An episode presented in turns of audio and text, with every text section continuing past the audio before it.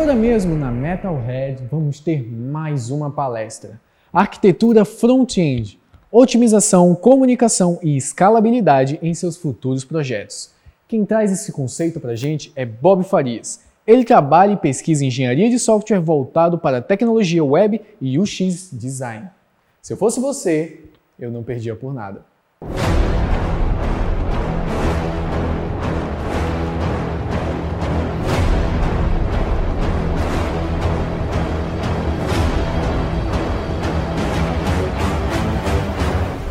E aí, pessoal, tudo bom? Uh, meu nome é Bob. É, hoje a gente vai falar um pouquinho mais sobre arquitetura de front-end. Como a gente pode estar otimizando, tendo melhor comunicação, escalabilidade em nossos projetos. É,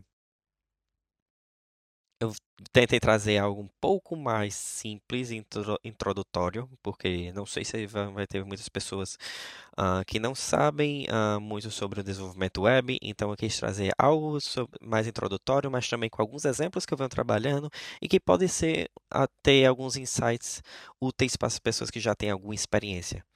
Então, eu espero agregar algum conhecimento para todos vocês e eu quero também agradecer a presença de todos e também agradecer ao BT Week por estar me dando essa oportunidade. Então, vamos começar. Primeiro eu vou me apresentar. Quem é essa pessoa que está tentando ensinar algo para vocês? Meu nome, é, meu nome é Bob Henrique Farias. É, minha educação. É, eu sou um, eu fui um estudante de falando um pouco sobre a minha educação, eu fui um estudante de bacharelado ah, pela Universidade da Universidade Universidade Federal da Paraíba. Eu estudei comunicação e mídias digitais no ano 2015 a 2019. É, e sempre quando eu estava na graduação, eu tentei procurar é, experiências acadêmicas e profissionais. Vou falar em alguns, ah, em alguns minutos sobre as minhas experiências profissionais e, e, e acadêmicas. É, mas dando continuidade, hoje em dia eu sou um aluno do mestrado da Universidade de Alberg University e também da Universidade Universi uh, Salzburg University. É, e eu estou aqui como aluno do Erasmus Mundus. Vou também falar um pouquinho melhor sobre esse programa uh, em, em, alguns minutos. Então, sobre a minha experiência profissional, atualmente eu sou um dos estagiários da KPMG da, de Denmark, mais precisamente dentro do time de prototipagem. Então, eu sou responsável pelo, pelas pesquisas com os usuários, pelo desenvolvimento de protótipos, pelo de desenvolvimento de mockups, pelo de desenvolvimento de, uh, de projetos de, de, arquitetura e de arquitetura de software para projetos uh, para, para clientes grandes, como por exemplo a Lego. É, ultimamente eu estou trabalhando com a Lego e está sendo bastante interessante, está sendo uma experiência bastante enriquecedora. Durante a minha graduação, eu tive algumas experiências, como por exemplo o projeto Dias, que foi um projeto acadêmico que é coordenado pela, pela professora Signe Dias, que foi uma professora que me ajudou muito e na época da minha graduação e continua me ajudando ainda, ainda hoje. E após esse projeto, eu participei eh, como um aluno um aluno pesquisador no, do Summer School, do projeto do Instituto César.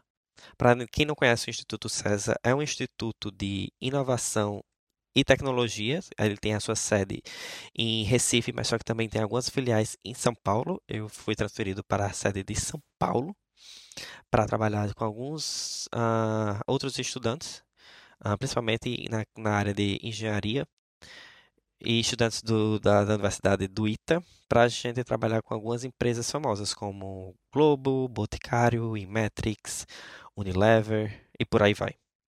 É, após isso, eu trabalhei também como estagiário em uma, em uma como estagiário também, como gerente de produto em uma das startups chamada Action Security, uma startup do Porto Digital,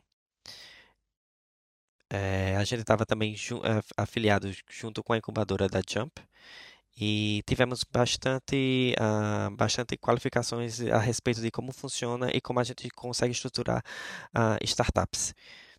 Uh, depois dessa minha experiência, eu trabalhei como engenheiro de software para a empresa, para a startup Halo, que é uma startup lá de Blumenau. Então eu era o único paraibano trabalhando nessa empresa e eu também passei uns dois meses também morando em Blumenau porque eles estavam precisando da minha presença nos projetos e também para fazer algumas apresentações junto com outros clientes.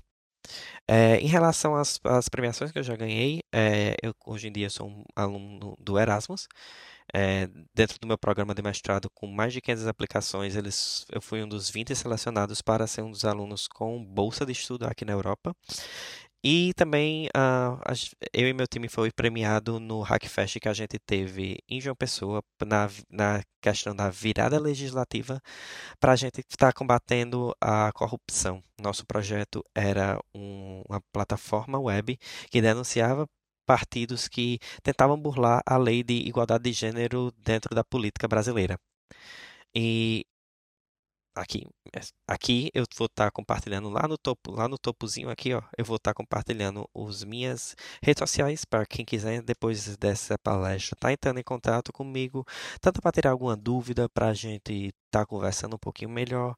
É, vocês podem entrar em contato comigo tanto no LinkedIn quanto no Instagram, porque também o Instagram é é, eu não me importo, é um pouco mais pessoal, mas só que eu também não me importo, mas só que eu tenho ali o meu LinkedIn, LinkedIn, meu Twitter e também o meu Medium, caso alguém queira ler um pouquinho mais sobre as minhas uh, experiências. Então, primeiro eu vou dar uma breve explicação por que, por que escolher uh, desenvolvimento web ou tecnologia no geral e quais foram também as minhas motivações. Então, a minha primeira motivação foi na questão da mudança social. É incrível quando você começa a trabalhar com tecnologia como você pode estar tá aplicando com pouco, é, com pouco recursos, uh, produtos que vocês conseguem mudar de fato a realidade ao seu redor. Além de que é uma área que está em bastante expansão, tanto acadêmica quanto profissional. Quando eu falo acadêmica, eu quero dizer que tem várias questões dentro do uso das tecnologias que ainda precisam ser estudadas. Questões como privacidade, questões como segurança de dados, questões como desigualdade no uso da tecnologia, são algo que ainda, que ainda são muito prematuros dentro da, do estudo das tecnologias. E precisamos de estudantes para que pesquisem nessa área na questão da, do profissional, é, hoje em dia a gente tem vários frameworks que a gente sempre tem que estar se aperfeiçoando no desenvolvimento dos nossos projetos, porque é algo em constante evolução. E também, por último, mas só que não menos importante, é em relação às expectativas de trabalhos que a gente tem atualmente e no futuro. Eu vou ilustrar só alguns exemplos para a gente começar a ter uma ideia. Então, na questão social, eu trouxe três aplicativos aqui que a gente pode dar uma, que a gente pode ver o impacto que eles fizeram no, nas comunidades locais e globais. É, o primeiro, questão, questão local, a gente tem o Salve Maria, que é esse, esse iconezinho aí, que é em formato de coração, que ele foi do, do governo do, do estado de Piauí, que ele, ajudou, que ele ajuda a mulheres a denunciar anonimamente casos de violências domésticas. E o segundo é esse último aqui, desculpa pela ordem um pouco bagunçada, mas esse último com a, com a, logo de folhinhas, que o nome dele é Salvos. Salvos é uma startup que também trabalhava junto com a gente na incubadora Jump, quando eu estava fazendo o meu é, estágio.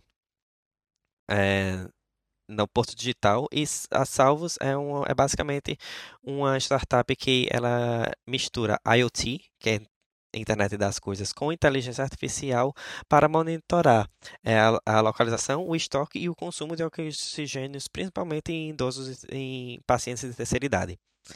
E o último que eu queria acho que mencionar é o BlaBlaCar, é algo bastante conhecido aqui é, entre a gente e também mundialmente. É algo que eu uso bastante aqui para viajar até para outros países com preço muito, muito, muito mais barato. E isso, isso impactou diretamente a minha vida, porque principalmente quando eu estava fazendo o meu estágio no, em Recife, eu precisava, eu estava eu estava estudando ainda em uma pessoa. Então, muitas vezes eu pegava algumas caronas com preços muito mais acessíveis e muito mais confortáveis que os ônibus, também muito mais rápido que o ônibus, é, utilizando o BlaBlaCar. E até hoje em dia eu consigo fazer esse tipo de viagem e conhecer novas pessoas, novas culturas, novas experiências utilizando esse aplicativo. Então, a gente consegue enxergar como é que, eles, como é que a gente está fazendo um impacto pela tecnologia.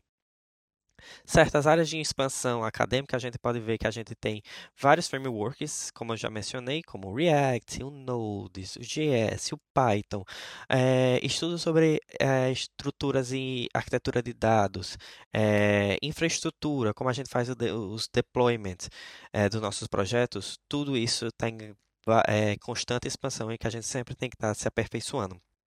Em relação à expectativa de trabalho, eu tirei essa, é, esse print dessa matéria que eu encontrei no, na Folha, em relação a que o mercado de tecnologia está aumentando, aumentou em, no ano passado e também esse, esse ano em torno de 310% justamente também por causa da questão da pandemia, que necessitou que os trabalhos fossem muito mais remotos e que várias é, coisas que a gente fazia presencialmente foram migradas para a área digital e que nunca vai voltar ao ser o mesmo, o mesmo que era como era antigamente. Então, a, a perspectiva de futuro é bastante promissora na área da tecnologia. Então, uh, falando um pouco mais especificamente de web, web, uh, web development, é, a gente tem duas, dois importantes aspectos e eu tentei trazer esse GIF um, em um jeito de ser um pouco mais é, engraçado, que eu, tô, que eu quero explicar. É, então a gente tem duas partes que a gente, que a gente separa os projetos, só os projetos é, desenvolvimento, sem mencionar a parte de infraestrutura, mas só que só os projetos de, de, de, de desenvolvimento web, a gente tem a parte do front-end e do back-end. Onde o front-end é mais a questão da parte visual e onde que a gente vai trabalhar com o que você vai permitir que o usuário faça na plataforma. Então, toda a lógica de, de de de outputs que vai aparecer e que também vai, e também que vai permitir que o usuário utilize alguma plataforma é, é responsabilidade do front-end. A parte do back-end é o que você não está vendo, é o que fica por trás e é onde fica é o que é armazenado mais a questão do mais relacionado à questão do armazenamento, mais a questão da manipulação e também das autenticações de dados sensíveis e também de questões de segurança. Então tá, mas só que é, por que eu devo me é, me atentar à arquitetura, principalmente se eu já estou começando agora. Tá, para que isso é, é importante? Porque temos vários benefícios e que a longo prazo eles fazem a grande diferença no nosso, na nossa vida pessoal. Vou dizer pessoal porque de fato é pessoal, porque a gente não se estressa. E estresse é saúde. E saúde é algo que a gente precisa preservar nos dias de hoje. E também é, no meio é, e também na, em relação à escalabilidade de projeto. Então, é algo para você, é algo para o seu time e é algo para o futuro de algo dos, dos, dos, seus projetos. Então, é várias coisas que são beneficiadas ao longo se você tem esse conhecimento prévio. Então, certo, eu vou dar uma listagem aqui dos benefícios que a gente pode ter. Então, a primeira é, a primeira é em relação à diminuição da sobrecarga cognitiva e como a gente consegue diminuir a quantidade de energia gasta com a tomada de decisões, porque tudo dentro do seu projeto vai estar padronizado e tudo também vai ser acordado antes com o seu time.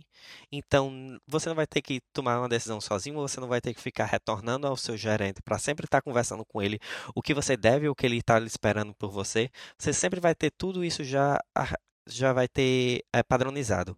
E você também vai, já vai ter automa automático na, na, sua, na sua cabeça, porque se você estiver trabalhando em mais de um projeto, você vai saber que aquele componente vai sempre vai estar tá naquele tipo de pasta, ou sempre vai estar tá naquele tipo de localização de subpasta. Então, vai, você não vai ter um, um cansaço mental tão grande se você se, se cada projeto tiver um padrão ou uma organização diferente. Uh, os conceitos também de arquitetura de, de, de desenvolvimento também ajudam no, na comunicação dentro do time e também no, no, no, ajuda o seu eu futuro, porque ao momento que você vai continuando desenvolvendo a sua plataforma, você também continua a continua desculpa, continua é, aumentando o seu projeto, fazendo mais código e sempre quando à medida que o projeto vai ficando maior, ele vai exigindo uma organização ainda mais elaborada. Então, coisas que você vai fazendo no início vão lhe ajudar bastante no futuro, porque você só vai você vai você só vai seguindo a linha de desenvolvimento do, da organização. A curvatura de aprendizagem do, da arquitetura de de, de, de, softwares é um pouquinho, no começo é um pouco difícil, mas só que depois, quando você já pega o ritmo das coisas como devem ser feitas, facilita muito e é muito mais rápido. Novamente, como eu estava dizendo, é... você vai ajudar você e aos outros. Porque tudo vai estar padronizado. Então, até para as pessoas que vão chegar novas no seu time, você vai ter, é, elas vão conseguir enxergar uma maior visibilidade nos, nos seus projetos, no seu código, elas vão entender o que está acontecendo. Não só em questão, em questão de código, mas, mas também em questão de lógica de projeto. Como é, como o que esse projeto está é, tá buscando, o que, é que ele está fazendo, qual é o, o os dados que eles coletam dos usuários, quais, quais, quais são as manipulações, quais são os arquivos confidenciais, quais são as informações sensíveis. Então, se você tiver tudo isso muito padronizado e muito organizado, facilita muito para quem está chegando, quem tá chegando no, no time. E, obviamente, também aumenta a vida do projeto, porque você vai ter uma escalabilidade melhor. Porque à medida que ele for crescendo, já tudo vai estar tudo organizado. Então, o seu eu do futuro já, já vai estar sabendo o que fazer. Então, fica tudo na paz. E, obviamente, o, o seu tempo de trabalho fica muito mais fácil, muito mais fácil, e isso é menos estresse para você. Vai ser menos estresse para você, vai ser menos estresse para o seu time, vai ser menos estresse entre você e seu gerente, e vai ser menos estresse entre você e seu cliente. Isso ainda é o que é pior se você estiver lidando diretamente com o seu cliente. Então, tenha calma, senta, relaxa, vamos aprender como é que a gente pode melhorar com poucas coisas, com conceitos básicos, mas só que isso já faz uma grande diferença. Então tá. É, uh, vou ficar agora dando uma olhadinha aqui no meu roteiro que eu preparei para vocês, mas só que a primeira coisa que eu queria conversar com vocês é sobre a organização das pastas. Como é que a gente pode estar tá fazendo um agrupamento? Como é, é definido se a gente precisa ou não criar uma subpasta? Como essas subpastas podem influenciar nos nossos cliques? E como fazer uma, de forma mais intuitiva a composição do, das pastas? Então, é, o, o, o, agrupamento é, das pastas você sempre tem que encontrar um equilíbrio. Você não. É, você sempre tem que encontrar um equilíbrio para você não agrupar também vários arquivos aleatórios ou que não fazem tanto relação um com o outro em uma mesma pasta. Isso também vale para você não criar em uma pasta várias outras subpastas que vão só lhe atrapalhar. Como, por exemplo, tem uma pasta de botão, aí outra tem outra pasta de, de botão primário, outra pasta com botão secundário, aí dentro dessa pasta do botão primário tem outra pasta com outro, com outro botão, que é só algo diferente desse botão primário e que não faz sentido. Para você conseguir acessar esse tipo de arquivo, o seu clique e o, tipo, e o código que você vai escrever vai ser muito mais longo. Então, sempre também ter cuidado com a questão do agrupamento, ser bastante uh, que seja que seja o agrupamento seja bastante intuitivo e que tente reduzir ao máximo a quantidade de subpastas. Só crie subpastas se for de fato necessário, porque subpastas é igual a mais cliques. Então, não não não não tentem fazer isso. É porque isso impacta diretamente no, no caminho que você vai ter em algum arquivo. Eu trouxe aqui um exemplo do meu código então, aqui vocês podem ver que eu tenho, por exemplo, é, na, pasta, é, na pasta, por exemplo, eu divido o meu arquivo como componentes, imagens, pasta e estilo. Ponto. Dentro de, de pastas, de, de pages, eu tenho as pastas das as pastas das páginas que eu tenho no meu, na minha plataforma. Então, por exemplo, nessa página aqui que eu tirei o print é a pasta home, ou seja, é a inicial. É onde você vai ver, onde, assim que o usuário entra, ela vai ver a, a, primeira tela que ele vai ver. Então, nessa pasta eu tenho todos, tenho um arquivo index, que é o, que é o principal, que é o que é, renderiza o código para o usuário ver, e dentro dela é, eu tenho o arquivo de CSS, que é o arquivo que vai dar o estilo, o contexto é, visual ao que você está desenvolvendo e, as, e, a, e, e os componentes que eu só utilizo dentro dessa pasta. Também aqui, por exemplo, é, na minha pasta de componentes, eu só tenho uma pasta de, de botão. E dentro dessa pasta de botão, eu tenho todos os arquivos de botão que eu preciso.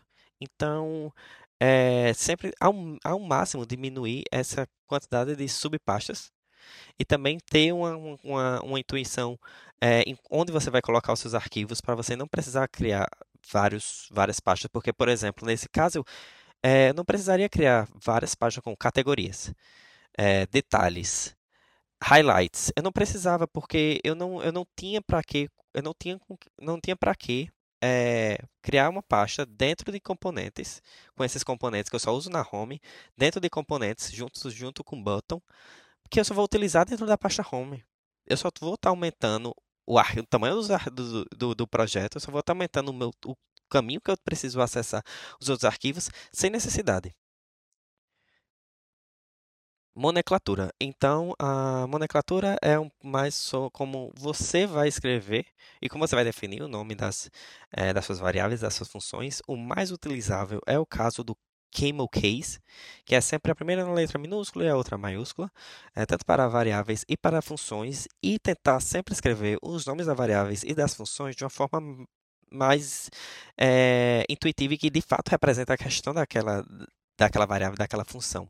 Porque para a pessoa que você está lendo, e mesmo para o, o, eu, o seu eu do futuro, entender do que aquela variável é, o que aquele parâmetro tá, de, de onde aquele parâmetro está vindo, o que, o que esse parâmetro significa. Porque, novamente, você vai fazer bastante código e na medida que o projeto for crescendo, você vai começar a esquecer do que você programou na primeira semana.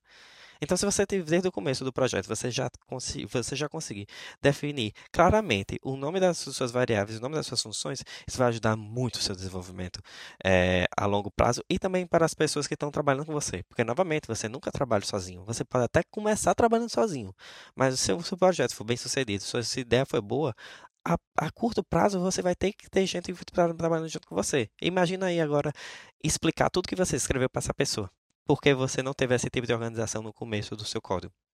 Não faz muito sentido. E outra coisa, por, é, outra coisa que eu gostaria de mencionar em relação a escrever os nomes que de fato representam as funções e, os, e, os, e as variáveis é que você vai pesquisar usando buscadores que tem no próprio, no, nos próprios uh, softwares uh, para a gente é, escrever nossos, no, nossos códigos. A gente tem buscadores, a gente aperta um famoso Ctrl F para a gente buscar, por exemplo, um botão que eu sei que tem certo parâmetro. Se eu colocar o nome do parâmetro que eu quero, que seja alguma, algum dado de um usuário, algum token, eu só posso, eu só precisar botão token, eu vou encontrar magicamente porque o, código, o, o software vai me mostrar onde está localizado essa função, essa variável. Outra nomenclatura também que a gente pode, que a gente pode estar tá observando Em questão ao Airbnb, o Airbnb tem algumas regras pré-definidas e que estão utilizadas mundialmente na questão do JavaScript, que é mais específico em front-end é, development. Então, eu vou, vou mostrar aqui para vocês como vocês podem implementar isso no código e também, caso vocês queiram uh, tirar dúvida uh, depois, do, depois da palestra, nas minhas redes sociais vocês conseguem entrar em contato comigo. Então, por exemplo, aqui vocês conseguem ver que eu estou utilizando sempre, novamente, minúsculo, maiúsculo, para definir. Toda vez que você for separar alguma nova palavra, por exemplo, modal article details, então eu sei que essa variável é em relação ao modal dos, dos detalhes dos artigos e que ela é responsável pelo o, se vai aparecer ou não. Isso aqui ó, foi um projeto antigo, mas só que só já ler isso já sei o que está tá escrito. E essa função que é o toggle modal article details, que eu sei que é quando vai ser a função que vai fazer com que o false se transforme para true. Simples, simples. Se você definir também uma boa nomenclatura, isso também vai economizar tempo para você também não ter que ficar explicando isso para as outras pessoas ou para você estar tá escrevendo comentários explicando o que você fez. Então, até nisso a nomenclatura, ter uma nomenclatura bastante intuitiva e que de fato representa o que você fez, é muito importante. E isso também vale para os, seus, os seus componentes. É, no começo do desenvolvimento é bastante, é bastante importante com que você converse com o seu time, que você tenha a, a estrutura de design do sistema bastante definida para você saber como é que você vai chamar os, os, os componentes que serão reutilizáveis. Quais são os, os, tipos, caso que você, caso o cliente queira fazer alguma modificação bastante específica, onde é que vai estar esse, onde é que vai estar esse, esse botão, onde é que vai estar esse, esse navbar, onde é que vai estar esse checklist, que ele quer que seja feita essa modificação porque ele quer que tenha uma nova validação. Então, você tendo esse, essa listagem de design do sistema bastante definida no começo do projeto, vai lhe ajudar muito durante o desenvolvimento e principalmente na escalabilidade. E quando eu falo de design de design de sistemas, é, eu falo de como como vai ser os botões, qual vai ser as paletas de cores, como eles vão se comportar caso seja responsivo, como eles vão se chamar, Então, isso também é um outro tópico para outra palestra, porque é algo bastante é, complexo, mas só que é também de bastante interesse que vocês também deem uma olhadinha quem se interessa na questão também de design, também na questão de front-end, para vocês conhecerem qual é a importância de design, de, uh, design system no projeto de vocês. Sobre ainda a nomenclatura, a gente tem aquelas regras que eu mencionei sobre o Airbnb.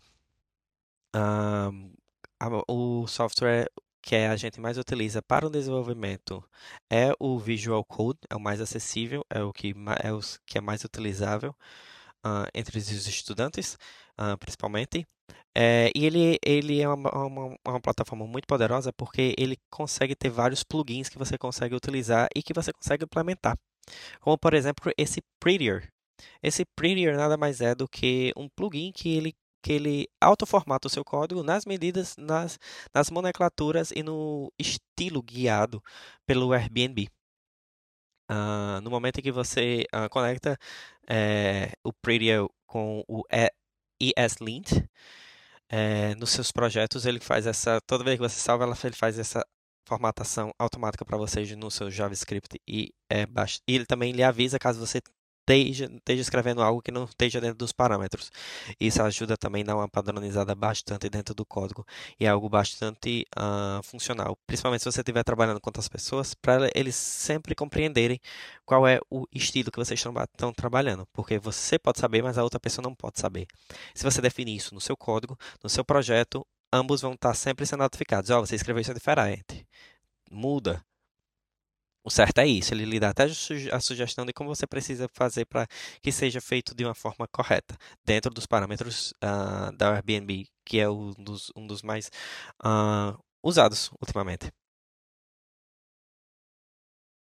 Certo, uh, sobre arquivos agora. Eu espero que o áudio também esteja bom, viu, pessoal? É...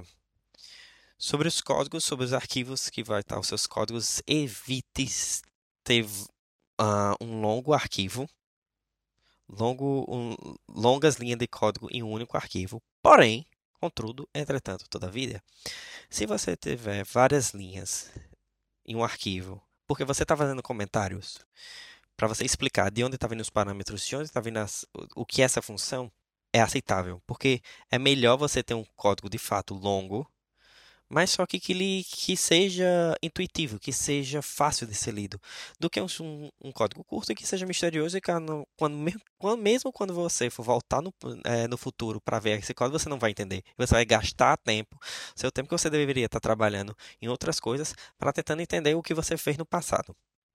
E também para as outras pessoas que não, uh, as pessoas que estão trabalhando com você. Uh, também ter cuidado na hora da divisão uh, de componentes e funções. Então, se você está trabalhando em um arquivo, por exemplo, index, e você vai utilizar um componente que só é utilizado só naquela pasta, só naquela página, desculpa, é, separa ele, bota no, no novo arquivo para você não ter que escrever o código todinho e também toda a função só junto todos nesse tudo nesse arquivo só. Então vai separando. Pega esse, esse componente, cria um novo arquivo, bota a função lá, bota o componente lá e só renderiza só o nome no, no arquivo do index. Vai ajudar muito na leitura e também até no carregamento é, da, sua, da sua página.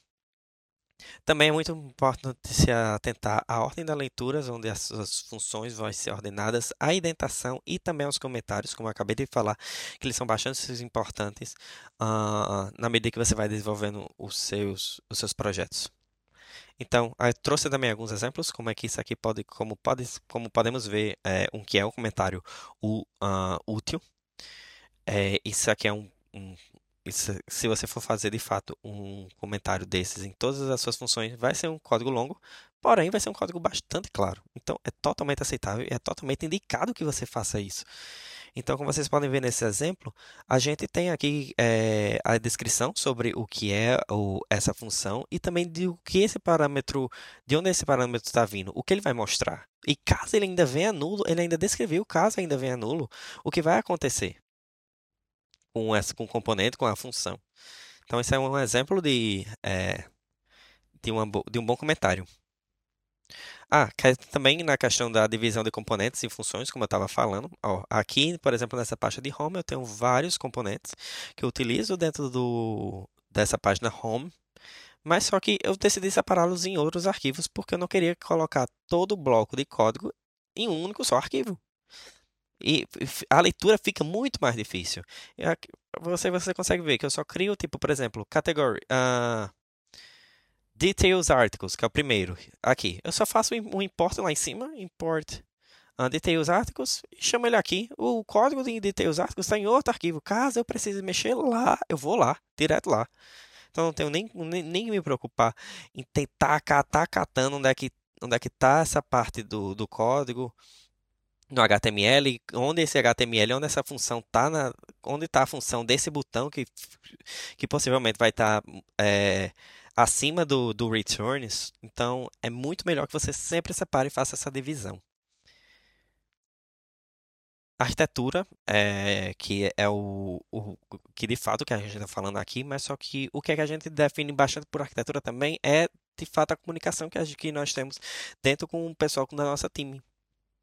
Então, a arquitetura é importante para fazer com que o processo de, de codificação seja muito menos caótico e que vocês definam bem quais são as dependências que vocês vão estar utilizando. Dependências que vocês vão estar colocando dentro dos seus, dos seus projetos que vocês não irão utilizar. E para quem não sabe o que é dependência, dependência é quando você coloca um, proje um, um projeto de, um ter de uma terceira pessoa para aprimorar o seu projeto.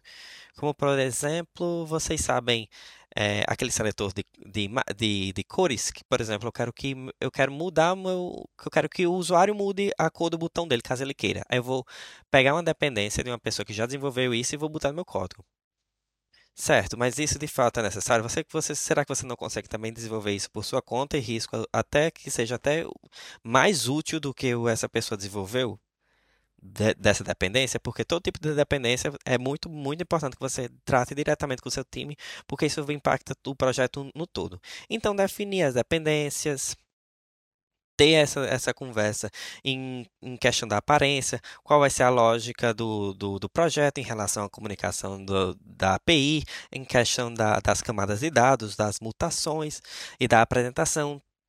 É muito importante que todo projeto uh, seja acompanhado de perto uh, com essa comunicação e também com, esse, com essa troca de, de conhecimento, tanto em questão de desenvolvedores, como questão de gerentes, como questão de uh, UX, porque eles também estão em, em, contato direto com os usuários, que são as principais uh, pessoas que vão estar utilizando os seus, os seus, os seus projetos. Então, uh, essa comunicação é bastante importante na definição da arquitetura. Documentação, isso é no geral, assim, quando você começa a, a trabalhar na área de, de, tecnologia, é algo que você precisa aprender a fazer uma boa documentação. Eu mesmo já tive várias experiências que eu não que o projeto que eu precisava trabalhar não tinha documentação. Eu perdia dias tentando tentando entender o que estava acontecendo de errado no projeto, porque ele não estava rodando, qual era a versão certa uh, do Node, qual era a versão certa do MPM que eu tinha que ter instalado na minha máquina para fazer com que ela rodasse, como eu faria com que ela rodasse, porque o projeto não tinha documentação.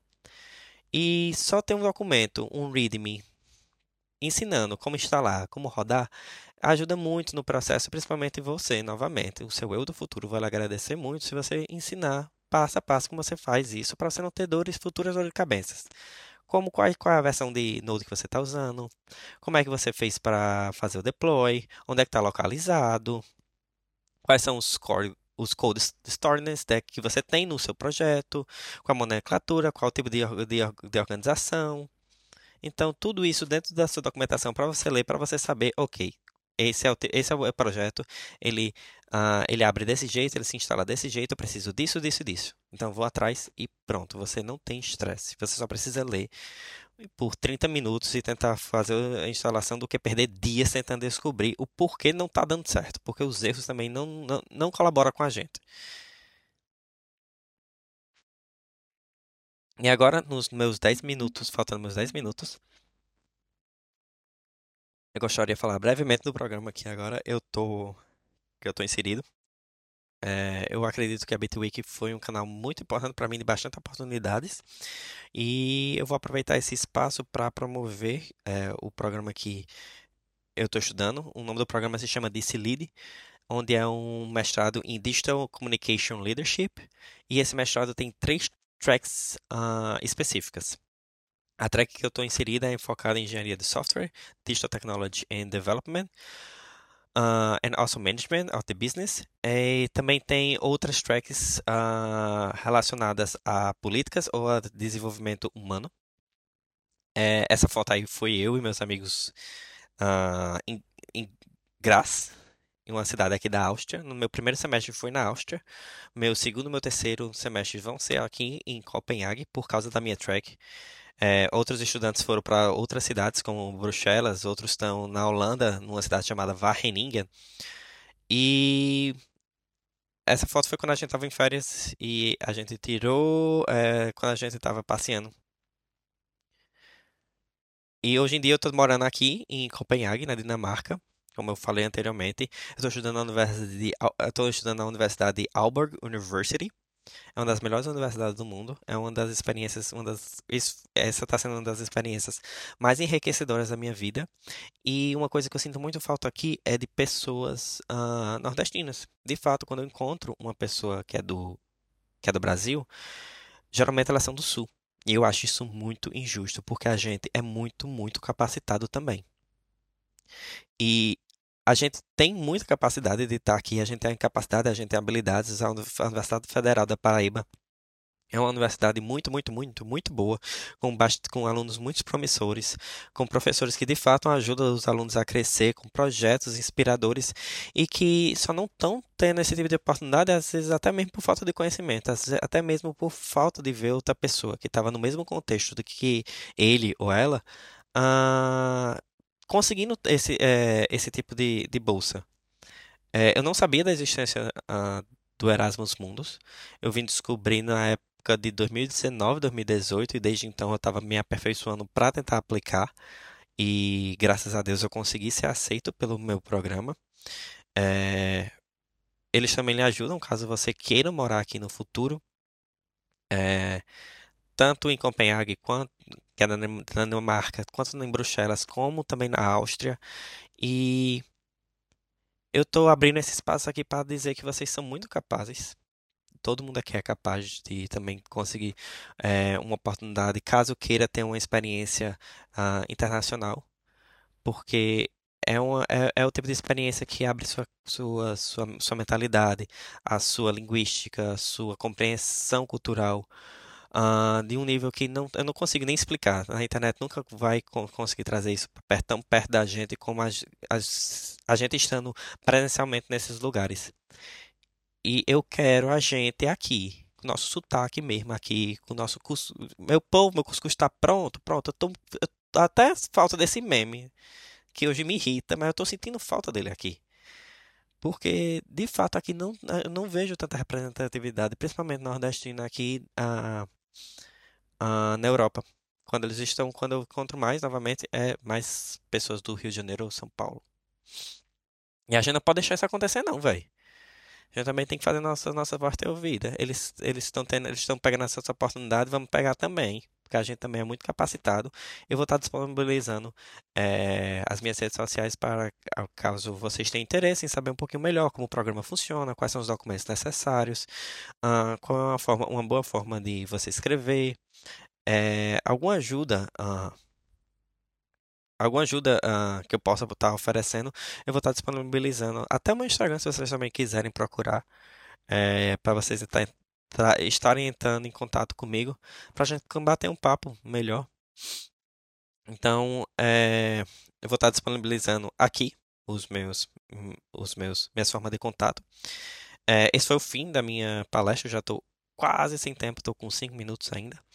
Mas eu queria agradecer ao, a todas as pessoas que estão presentes aqui. Eu queria também agradecer ao BTWIC, a Universidade Federal da Paraíba, pela sua oportunidade, por estar me dando esse tempo para estar conversando com vocês e também essa visibilidade para estar compartilhando um pouquinho da minha experiência e também um pouquinho da minha história e também estar contribuindo de alguma forma é, positiva na formação de vocês, porque quando eu estava, quando, há alguns anos atrás, eu era também um estudante, e eu fui bastante, eu me, as palavras da BT me inspiravam bastante. Eu também já trabalhei como uh, na BT então é, eu agradeço muito pela oportunidade e espero que essa palestra tenha sido enriquecedora, tanto para vocês como foi para mim estar aqui compartilhando a minha experiência. Obrigado, pessoal, e continue usando máscara, continue se salvando, continue se preservando, porque estamos quase no fim.